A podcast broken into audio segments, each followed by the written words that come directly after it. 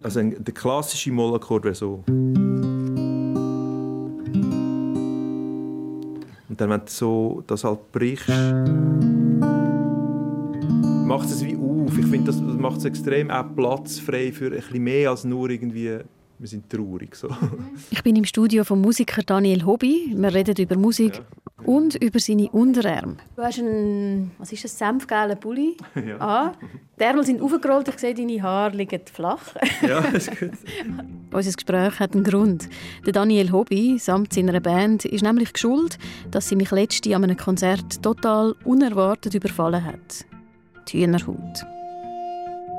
Ihr kennt sicher auch beim Hören von einem kitschigen Weihnachtslied, von einer eindringlichen Stimme, einem krassen Akkord, schon ist sie da. Man könnte sagen, eigentlich nichts weiter Spektakuläres. Sie verschwindet ja meistens gerade wieder. Aber nach ein überlegen, finde ich, das ist doch eigentlich wahnsinnig, dass simple Töne, die auf unsere Ohren treffen, so viel ein- und auf uns auslösen können. Das findet auch der Neuropsychologe Lutz Jenke, der in dem Podcast auch einen Auftritt hat was mich unfassbar fasziniert, das sind physikalisch gesehen Schallwellen, die kompliziert durcheinander gemischt werden. Und sie können bei uns massive Gefühle auslösen, also wie beispielsweise diese Gänsehaut. Ich habe vor, mein Hühnerhauterlebnis in dem Podcast zu verarbeiten. Das heißt, herauszufinden, wie ist das möglich? Wie schafft das Musik, uns Tränen in die Augen zu treiben und die Haare aufzustellen? Und warum ist das vielleicht auch wichtig? Ist das für irgendetwas gut? Also rollt eure Ärmel zurück, beobachtet eure Haare, wenn ihr wollt. Mein Name ist Patricia Banzer. Input. Starten tun wir an diesem Konzert. Passiert ist es an einem frischen Abend im Oktober. Ich war seit langem, sehr langem, wieder mal an einem Konzert. Gewesen. Dann erst noch allein, das mache ich sonst nicht. Die Band habe ich nicht wirklich kennt, die Leute im Raum auch nicht. Ich bin ein bisschen zu früh da, musste warten und wollte eigentlich schon wieder davon schleichen. Aber dann ist es losgegangen.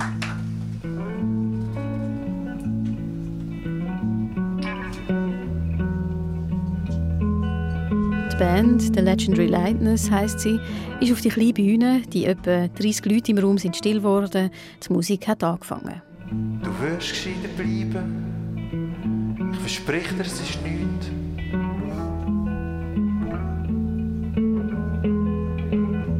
Nur ein Echo von der anderen Seite. Noch ein verloren Mit der Musik hat sich eine zufriedene, wohlwollende, super Stimmung im Raum breit gemacht. Und nach etwa zehn Minuten habe ich es gemerkt. Arme und Beine sind befallen. Und zwar so richtig. Es hat mich geschudert, auf eine sehr gute Art. Vermutlich habe ich auch ein bisschen verklärt gelächelt. Setzt alles auf möglichst viele Karten. Ich bin nur eine davon. Und als ich fröhlich die angekommen bin, habe ich mich dann eben gefragt, wie kann das sein? Was ist es an der Musik, die unser Körper, unser Hirn so zum Reagieren bringt?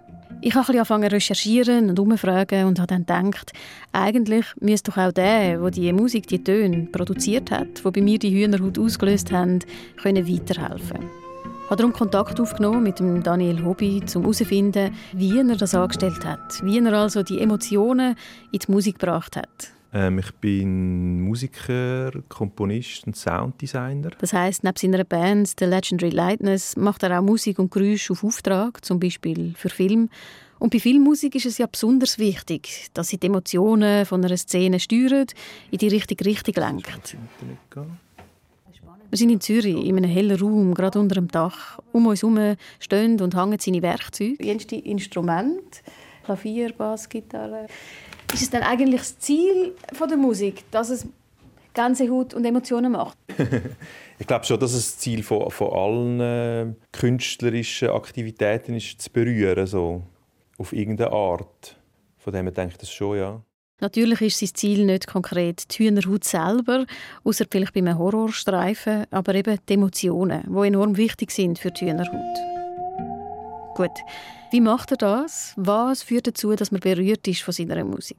Wichtig ist ihm, erzählt er als erstes, dass er beim Arbeiten intuitiv bleibt und sich selber nicht in den Vordergrund drängt. Dass du in dem Moment, wo, wo du komponierst, auch nicht versuchst zu gefallen durch irgendwie ein besonders virtuoses Spiel oder wahnsinnig tolle Akkordprogression oder so.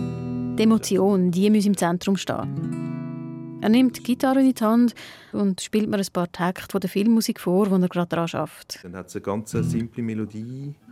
So da, da, da, da, Das könnte eigentlich schon die eine Stimmung sein. So. Und nachher können sie weiterführen zum anderen Chord und nachher macht.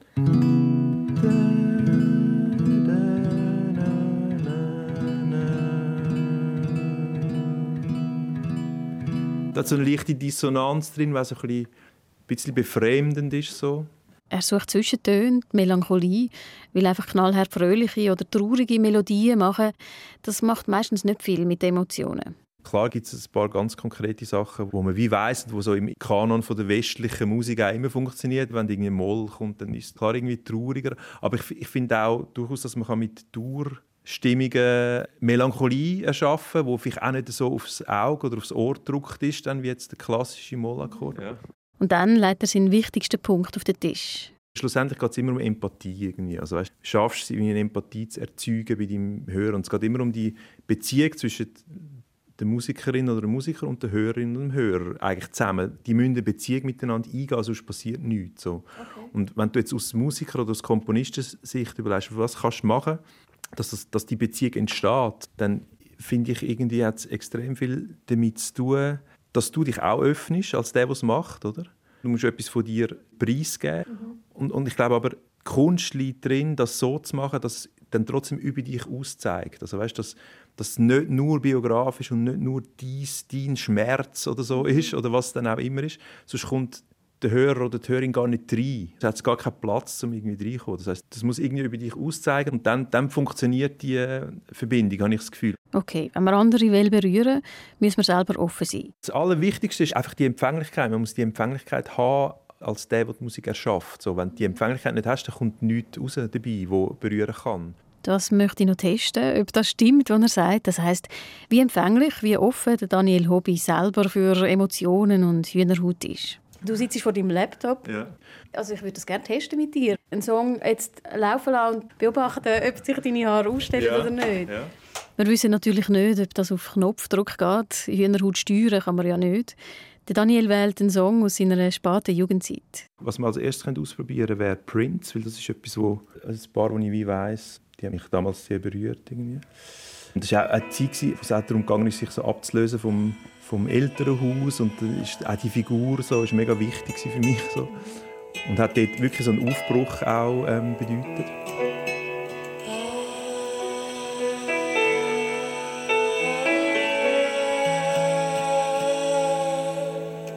Ich spüre so einen Hauch auf der Haut.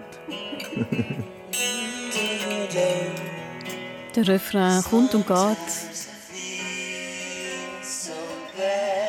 Und die Haare bleiben mehr oder weniger, wo sie sind.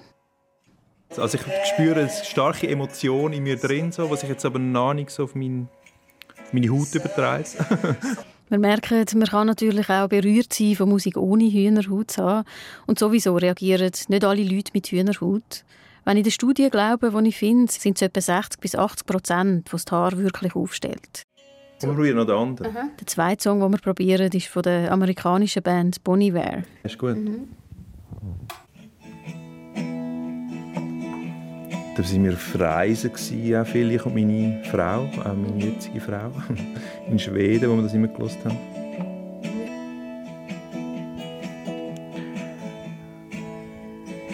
Ja, jetzt steht es viel mehr. Jetzt gewisse auch der Kopfhaut. So. Sicher? Aha. Es. Ich glaube, ich fange zum Kopf an, ja. Jetzt, wenn er anfängt zu singen, wird es schlimm.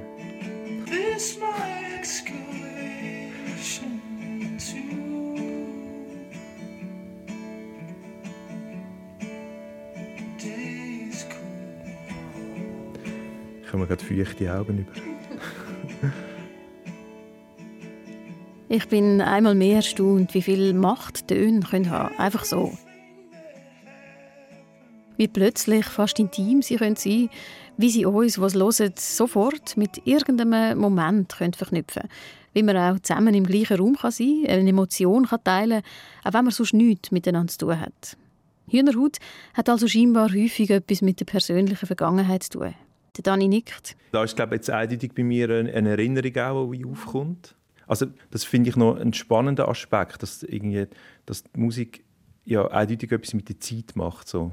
Irgendwie auch die Fähigkeit hat, Zeit auf eine Art wie zu beugen. So. In dem Moment, wo es auch los ist, verkürzt sich oder macht es irgendetwas mit dem Moment, wo du drin steckst. So.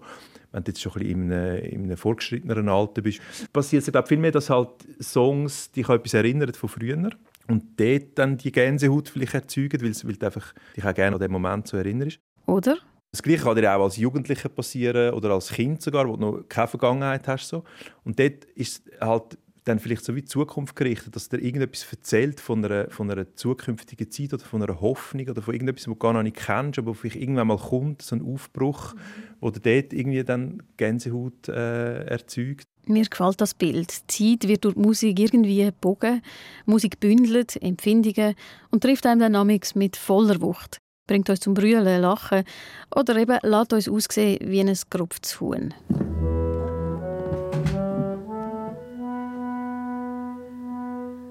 Ich habe es immer noch nicht ganz verstanden. Bei der Person, wo die Hühnerhaut ausgelöst wird, was passiert da genau und warum? Ich lese auf Wikipedia. Als eine Gänsehaut, medizinisch Piloerektion, bezeichnet man das typische Bild von aufgerichteter Körperbehaarung, vor allem an Armen und Beinen, das dem Anblick einer gerupften Gans ähnelt. Die Ursache für das Entstehen einer Gänsehaut beim Menschen ist bis heute nicht vollständig geklärt. Das hilft noch nicht wirklich. Ich lese weiter verschiedene wissenschaftliche Artikel und Studien und erfahre, die Hühnerhaut ist eigentlich ein Kälteschutz, ein Überbleibsel aus vergangenen Zeiten. Eine Erinnerung eigentlich an unsere Vorfahren, die noch massiv mehr Körperhaar hatten. Wenn sie kalt hatten, haben Temperaturfühler in der Haut das im Zwischenhirn, also ganz einem alten Hirnteil, gemolden. Das hat dafür gesorgt, dass sich die Haare aufgestellt haben. Und das hat bei diesen vielen Haaren so eine isolierende Luftschicht produziert, die sie dann gewärmt hat. Heute ist uns das Fell zwar abhanden gekommen, der Mechanismus ist aber geblieben. Hühnerhaut haben wir aber ja nicht nur bei Kälte, sondern auch bei Sachen wie Angst, Ekel oder auch extremer Freude oder Erregung, Lust. Dass es jetzt Haar bei Angst aufstellt, könnte damit zu tun haben, dass wir früher so haben grösser erscheinen mit unserem aufgestellten Fell, um den Find im besten Fall zu verscheuchen. Aber eben, warum passiert das auch bei Musik? Vielleicht ist es einfach eine Reizung von dem Hirnareal. Oder eine Erklärung, die noch spannend ist, lese ich in einem Artikel vom Bayerischen Rundfunk. Dort erklärt ein Hirnforscher, dass auch Musik etwas mit Wärmeregulierung könnte zu tun haben. Dass wenn zum Beispiel eine Mutter ihr Baby ins Gras gelegt hat, um zum Beispiel Beeren zu pflücken, das Baby kalt bekommen hat und die Mutter dann dem Kind zugerufen oder zugesungen hat und auf die Reiz, die akustischen Reiz hin, hat das Baby dann Gänsehaut bekommen und so weniger gefroren. Ich wollte noch etwas genauer wissen. Was sagt der Profi? Was macht unsere emotionale Reaktion auf Musik aus? Macht sie irgendeinen Sinn? Für das treffe ich einen Mann, der sich seit vielen Jahren mit der Verbindung von unserem Hirn und Musik beschäftigt. Mein Name ist Lutz Jenke. Ich bin Professor für Neuropsychologie an der Universität Zürich. Wir treffen meine, wir sehen uns Corona-konform online. Ist zwar nicht optimal, ne? man spricht doch lieber mit echten Menschen, das ist keine Frage. Ne? wir probieren es so, oder? Ja. Jetzt nimmt mich als erstes Wunder, würden Sie sich von sich behaupten, dass Sie eigentlich das Rätsel um Musik und Emotionen und wie das ausgelöst wird, vollends verstehen? Also ich äh, würde behaupten, dass ich es sehr gut verstehe, allerdings nicht vollends. Also wir kommen der Sache immer näher, würde ich mal so sagen. Klingt gut. Der Lutz Jenke erzählt mir als erstes, dass er früher übrigens nicht viel mit Musik am Hut hatte. Ich bin eigentlich ein Musikhooligan gewesen, wenn Sie das so wollen. Anfang der 1990er Jahre habe ich noch in Düsseldorf gearbeitet an der Neurologischen Klinik und ein Kollege, ein junger Kollege damals, der als Arzt im Praktikum zu uns gekommen ist, der war Musiker. Der hat sich dann mit uns damals auseinandergesetzt, als wir begonnen hatten mit der modernen Magnetresonanztomographie. Das ist ja die Technik, wie man heute die Gehirne vermessen kann, äh, nicht mehr in so einer Magnetröhre. In dieser Röhre haben sie den Hörkortex, also das Hörzentrum im Hirn, von lebenden Menschen vermessen. Das war damals noch eine Sensation. Wir haben ja bis dahin äh, nur Gehirne von Verstorbenen gesehen. Mhm. Und dieser junge Mann, der eben Musiker war, sagte uns dann, mal, schaut euch doch mal den Hörkortex von Musikern an. Und das haben wir dann gemacht. Das heißt, seit Mitte 90er Jahren haben sie den Hörkortex von Musikern im Scanner angeschaut, untersucht, wie Musik dort verarbeitet wird. Durch das hat Lucienke immer mehr mit Spitzenmusikern zu tun gehabt, Musik auch lieben gelernt und natürlich unsere Beziehung zur Musik immer besser verstanden. Wir wissen mittlerweile relativ genau, was äh, in einem solchen Zustand der Gänsehaut im Gehirn passiert. Wir wissen, da ist ein ganz bestimmtes Hirngebiet besonders stark aktiv. Das nennen wir jetzt mal hier so elegant das Lustzentrum. Und zwar gehört es zu dem sogenannten limbischen System. Und dieses Hirngebiet schüttet in dem Moment, wo man etwas hört, was einem außerordentlich gut gefällt, sehr viel Dopamin aus. Das ist ein Transmitter. Und er führt dann zu einer konstanten Aktivierung, die sich dann ausbreitet aus dem Lustzentrum hoch in den Kortex, aber auch in die Peripherie, runter in den Körper. Wir sehen eine Zunahme der Herzfrequenz, des Blutdruckes, der Durchblutung der Haut und wir sehen auch, dass die Schweißdrüsen geöffnet werden. Das kann dann sein, dass wir dann auch Wärmeempfindungen haben und dergleichen. Die Atemfrequenz nimmt leicht zu, die dann aber auch wieder runtergeht. Das wird alles über das Lustzentrum gesteuert, das dann die Aktivitäten nach unten leitet in den Hirnstamm und in den Körper. Okay, die Musik, also die Schallwellen treffen auf unser Ohr, wandern auf, sagen dem Hirn, es ist Zeit für Belohnung, Dopamin wird ausgeschüttet und unsere Haare stellen sich auf. Auf die Frage, warum wir in einem bestimmten Moment so heftig reagieren, sagt er, das haben wir schon vorher gehört, dass es immer klarer wird aus der Forschung, wie fest Musik hören mit unseren persönlichen Erfahrungen zu tun haben. Unser Gedächtnis verknüpft sie mit starken Erlebnissen aus der Ferien zum Beispiel oder aus der Jugend, kennen wir alle. Das sind vor allem die Doors, die bei mir immer wieder so Empfindungen auslösen. This is the end oder Come on, light my fire. Das sind so Musikstücke, das ist sentimental. Demzufolge kann man die Musik nutzen, die Sie damals gerne gehört haben, als eine Art Hinweisreiz, um wieder in diese Vergangenheit zurückversetzt zu werden. Das nennt man dann sentimentales Hören. Und das passiert bei uns ja die ganze Zeit. Und das ist ja ein Zugang, der für uns von herausragender Bedeutung ist. Musik ist demzufolge auch ein wichtiges Element unseres Gedächtnisses und wir müssen das noch weitertragen. Musik ist demzufolge auch ein wichtiges Element unserer Persönlichkeit. Denn unsere Persönlichkeit wird ja über das Gedächtnis im Wesentlichen determiniert. Denn wir sind das, was wir über uns erinnern. Und dann gehört Musik natürlich auch elementar dazu. Wir haben also eine größere Chance auf Hühnerhaut, wenn wir einen Song koppelt mit persönlichen Erlebnissen. Aber auch, sagt der Lucienke, wenn wir ihn richtig gut kennen und verstehen. Das hat er sich selber gemerkt. Also ein Beispiel, ich war nie ein Freund früher von Wagner-Musik. Ich hatte immer eher negative Assoziationen mit Wagner gehabt. Und äh, nachdem ich dann Wagner-Musiker kennengelernt hatte, die mir das dann erklärt hatten, äh, welche Motive eingebaut werden in der Markenmusik, habe ich einen ganz anderen Zugang bekommen. Also ich antizipiere beispielsweise Motivveränderungen in der Musik, die bei mir schon Gänsehautgefühle auslösen, allein schon, wenn ich das antizipiere. Mhm. Da sehen Sie also, wie wichtig das ist, dass man eben die Musik auch versteht. Lassen Sie mich mal kurz ein Beispiel erläutern. Nehmen wir mal an, Sie hören jetzt eines der wunderschönen Arien der Oper Cosi fan tutte, Un Auro Amorosa. Ich kriege jetzt schon wieder Gänsehaut, wenn ich dran denke.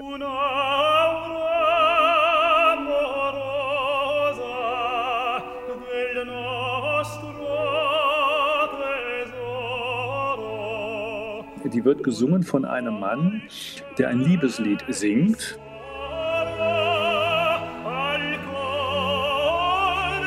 Der Zuschauer weiß allerdings, dass dieser Mann vorher praktisch fremdgegangen ist oder den Willen hatte, fremd zu gehen.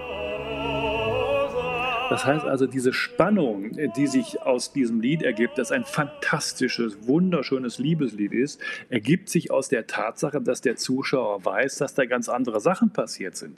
Das heißt also, das Verständnis des Zusammenhangs, in dem dieses Lied gesungen wird, dieses wunderschöne Lied gesungen wird, ist wichtig für die Verarbeitung dieses Liedes.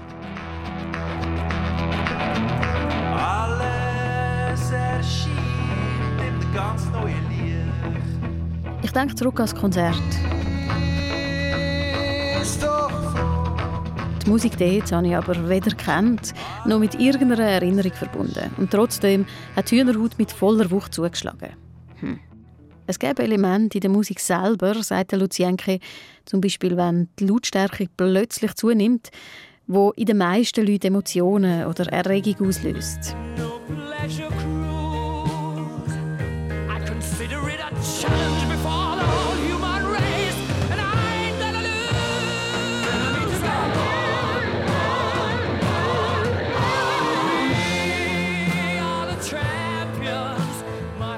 Are the Champions, das ist so ein Klassiker, das ist eine Hymne, die gewisse Elemente aufweist, die bei vielen Menschen auf dieser Welt sicherlich Gänsehaut auslösen würden. Das ist diese konstante Zunahme der Intensität und Kraft des Sängers und der Musik.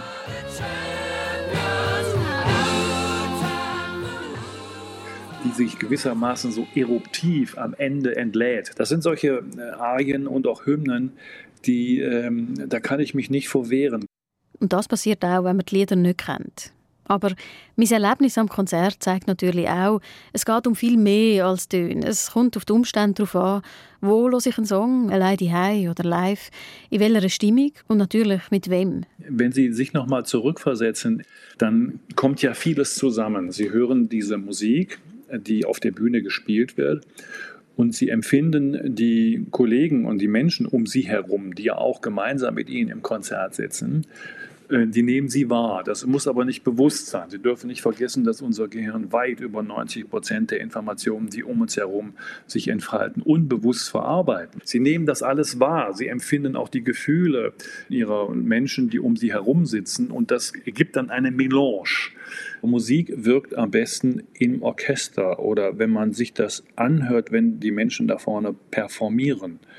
Denn wir Menschen haben so eine implizite Neigung, Menschen, die etwas Besonderes äh, produzieren, was wir nicht können, beispielsweise als besonders herausragend zu bewerten. Und diese, diese Begeisterung, die sich dann entfaltet, wird durch die soziale Kommunikation, die meistens nonverbal ist, verstärkt. Das ist genau der Moment, der bei uns die stärksten Empfindungen auslöst.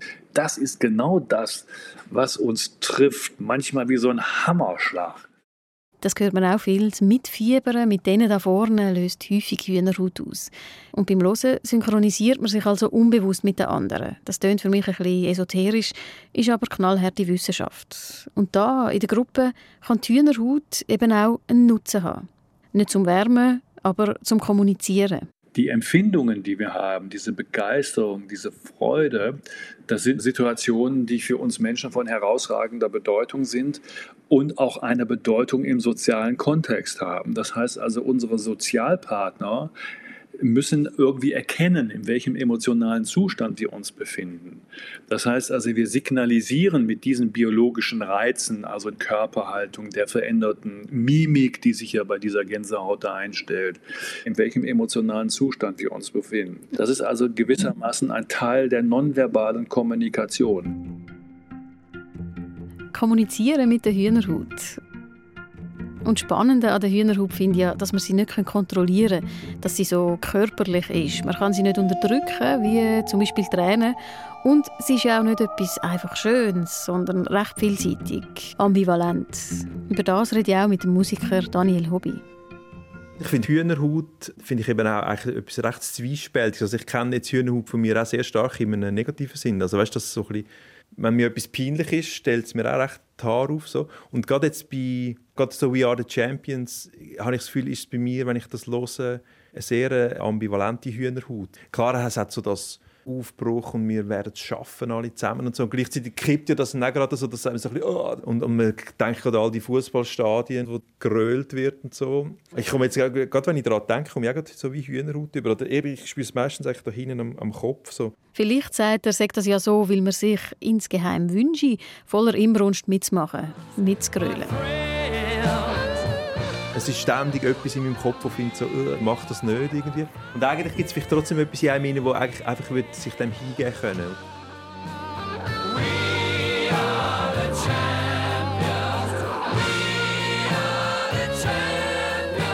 Musik macht viel mit Emotionen, nicht nur im Positiven. Ein Beispiel, das ich dazu gelesen habe, ist mir geblieben. Ein Beispiel aus dem Jahr 1913. Es ist einer der grösseren Skandale in der Musikgeschichte. Im Stravinsky sein Werk «Le Sacré du Printemps» wird samt Ballett in Paris uraufgeführt. Töne, Bewegungen, Dissonanz in der Musik, die ungewohnten Rhythmen, die schrillen Klänge, Stampfen der Tänzer, all das ist den Leuten im Publikum völlig fremd. Darum macht sich eine spöttische Stimmung breit. Erste Bauer ruft, die Leute stecken sich an mit ihrer Genervtheit. Dann kommt es zu richtigen Tumult und Ausschreitungen im Saal. Ein Skandal. Mich beschäftigt das Beispiel in Paris und spricht darum auch Lucienke und Daniel Hobby darauf an. Das ist ja eigentlich wahnsinnig, oder? Dass einfach äh, der Fakt, dass da etwas Ungewohntes vortragen wird, irgendwie Musik, wo, wo sehr schräg daherkommt, wo, wo die äh, von diesen Hirnareal, von diesen Leuten im Publikum anscheinend noch nicht ähm, haben können einordnen, zu, zu so vielen Emotionen geführt haben. Wie kann man dann so etwas erklären? Einfach mit mhm. dieser Dissonanz. Ja, das ist ein guter Punkt, weil er nämlich ein unfassbar interessantes Phänomen darstellt. In einem bestimmten Bereich können solche Konsonanten akzeptiert werden. Sie erregen uns gewissermaßen, sie führen weg von der Langeweile. Wenn aber die Dissonanz zunimmt, dann löst das bei uns eben Flight aus, also Flucht und unangenehme Empfindungen, weil die vorbereiteten Verarbeitungsmuster in unserem Gehirn Dissonanzen eigentlich als eher unangenehm empfindet. Und das Wesen der Musik besteht ja darin, dass wir etwas auch vorhersehen können und dissonante Klänge plus Unvorhersehbarkeit ist etwas, was wir nicht interpretieren können. Und das ist etwas, was unser Gehirn nicht mag.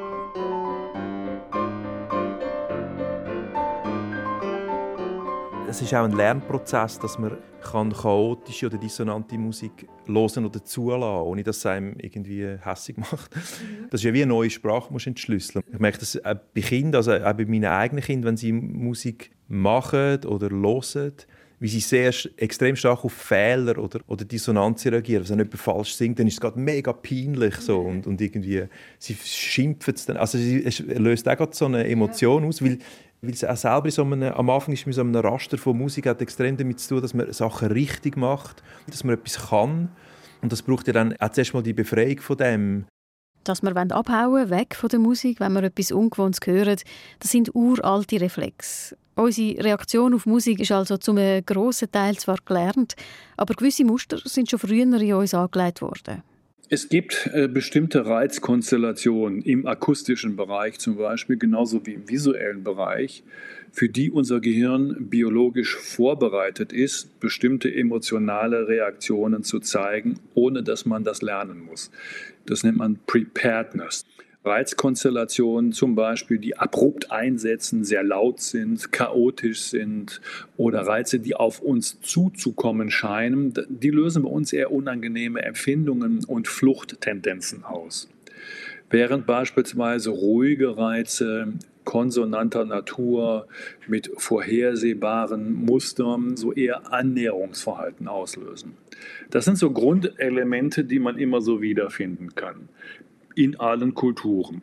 Darum reden Eltern mit Kindern auf der ganzen Welt zum Beispiel in Konsonantentönen, um sie zu beruhigen. Darum entspannt uns gewisse Musik, andere klopft uns auf. Es gibt aber auch Ausnahmen, Momente, wo man unangenehme Töne total gut findet, wenn wir wissen, dass sie kommen, wie zum Beispiel in einem Horrorfilm. Dort ist die Hühnerhaut natürlich sehr willkommen. Und apropos Horror, das letzte Musikbeispiel, das ich beim Daniel Hobby im Studio los, ist auch eher unangenehm. Es geht an dieser Stelle im Film nämlich um einen Mord. Wie wirkt die Musik auf mich, auf euch?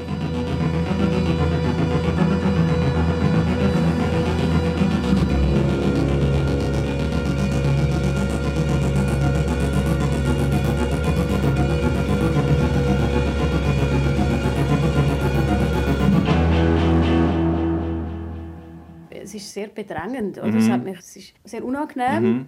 Ich finde es auch noch spannend, jetzt, wenn man so los, man kann immer ein bisschen entscheiden, wie fest lade ich mich darauf ein. Mhm. Das ist wahrscheinlich immer so. Und wenn ich mich mhm. voll darauf einlade, dann, dann wird es immer unangenehmer, immer mhm. bedrängender. Und es gibt aber eine andere Ebene, wo ich wie so interessiert darauf herabschauen mhm. und sagen, mhm. das passiert ja da jemand anderem. Mhm. Das hat ja nichts mit mir zu tun. Aber das finde ich im Fall ein mega wichtiger Aspekt von dem ganzen Thema ist auch genau das, vom sich darauf einladen, oder? Und wenn die Person, die los nicht offen ist, dann passiert auch nichts. Also da kannst du noch so eine schöne Musik machen. Man kann sich auch vor dem allem verschliessen, oder? Das muss man sich vielleicht getrauen. Ja, das hat auch, genau. Dann muss man sich getrauen, man muss sich auch öffnen, man muss auch irgendwie verletzlich werden dem gegenüber. Es geht auch immer darum, dass man sich getraut, verletzlich zu sein, so, sowohl auf Komponistinnen als auch auf Hörerinnenseite. Kann man sich noch darauf einlassen, wenn man auch so hochprofessionell mit Musik und ihrer Auswirkung beschäftigt wie der Neuropsychologe Lucienke? Wird er noch überrascht? Hat er noch Hühnerhaut? Er nickt eifrig auf der anderen Seite der Leitung. Ich bin jetzt natürlich Wissenschaftler. Ich gehe natürlich ganz anders an diese Sachen ran. Muss allerdings sagen, dass in den Momenten, wo mich diese Emotionen überwältigen, ich auch nichts dagegen mache. Ich finde das ja toll. Und ich gebe mich diesen Momenten hin, weil das ja der Sinn ist, warum ich mich der Musik widme, damit sie bei mir so etwas auslöst. Und ich finde immer, man muss auch als Wissenschaftler diese Empfindungen leben und ausleben lassen, weil das gehört ja zu unserem menschlichen Dasein dazu, dass wir die Gefühle, die wir von der Natur geschenkt bekommen haben, auch in den Situationen, wo sie angebracht sind, gewissermaßen sich voll entfalten lassen. Und das macht uns ja auch aus. Und ich finde, die Musik ist ein fantastisches Mittel, um in einer bestimmten Zeit, an einem sicheren Ort, sich solchen Gefühlen hinzugeben. Und demzufolge genieße ich das auch. Der Sinn, warum wir uns auf Musik einlösen, sind die Emotionen, mit oder ohne Hühnerhaut. Das bringt mich zurück zu meiner Anfangsfrage. Sind die für etwas gut? Häufig haben die Sachen, die bei uns positive Emotionen auslösen, mit unserem Überleben zu tun. Also helfen uns beim Überleben. Essen zum Beispiel oder Sex. Das müsste ja dann heißen, unsere Fähigkeit, bei Musik Emotionen zu empfinden, macht uns überlebensfähiger. Oder? Ja, sagt Daniel Hobby. Hey, ich glaube, es ist etwas, was uns zu Menschen macht, schlussendlich. Es hebt die Empathie, die eh schon vorhanden ist, wahrscheinlich unter den Menschen, so, wo aber immer auch wieder verloren geht oder nicht sichtbar ist oder nicht fühlbar ist. Die kann es so wie hervorbringen. Ja, sagt der Lucienke. Wir wissen ja, dass der Mensch schon vor 40, 50.000, vielleicht schon vor 60.000 Jahren schon Instrumente gebastelt hat, die er offenbar genutzt hat, um am Lagerfeuer Musik zu machen. Und wir vermuten, dass diese Musik zur Synchronisation der Gruppe genutzt wurde. Das heißt also, wenn Gruppen sich in die gleichen Emotionen hinein synchronisieren, ist das für den Gruppenzusammenhang von herausragender Bedeutung. Ne, wenn sie die gleiche Emotion empfinden wie ihre Freunde und Bekannte, entsteht eine enge Bindung. Und ich glaube, das ist ein wichtiger wichtiger biologischer Sinn der Musik, den wir auch pflegen müssen. Das ist ja gerade in der heutigen Zeit, Corona-Zeit, ein Aspekt, den vergessen wir oft. Die Musik ist ja nicht nur ein Kulturmittel, das so ein Add-on ist, sondern es ist für unser Leben von herausragender Bedeutung weil es hilft uns ja eben auch in Gruppen zusammenzukommen und gemeinsam Emotionen zu empfinden und die auch dann auszutauschen. Das lässt ein fantastisches Gemeinschaftsgefühl entstehen. Und da sehe ich den Sinn der Musik, der sogar bis in das Biologische hineingeht. Ich sehe da schon einen biologischen Sinn in der Musik. Ich muss sagen, ich fange die Hühnerhaut, die sich so heimlich an mich geschmissen hat, immer an lieber an die unplanbare uralte Reaktion von unserem Körper. Ich nehme mir vor, das nächste Mal, wenn sie zuschlägt, genieße sie umso mehr. Denken an unsere behaarten Vorfahren und daran, dass sie uns irgendwie hilft beim Überleben.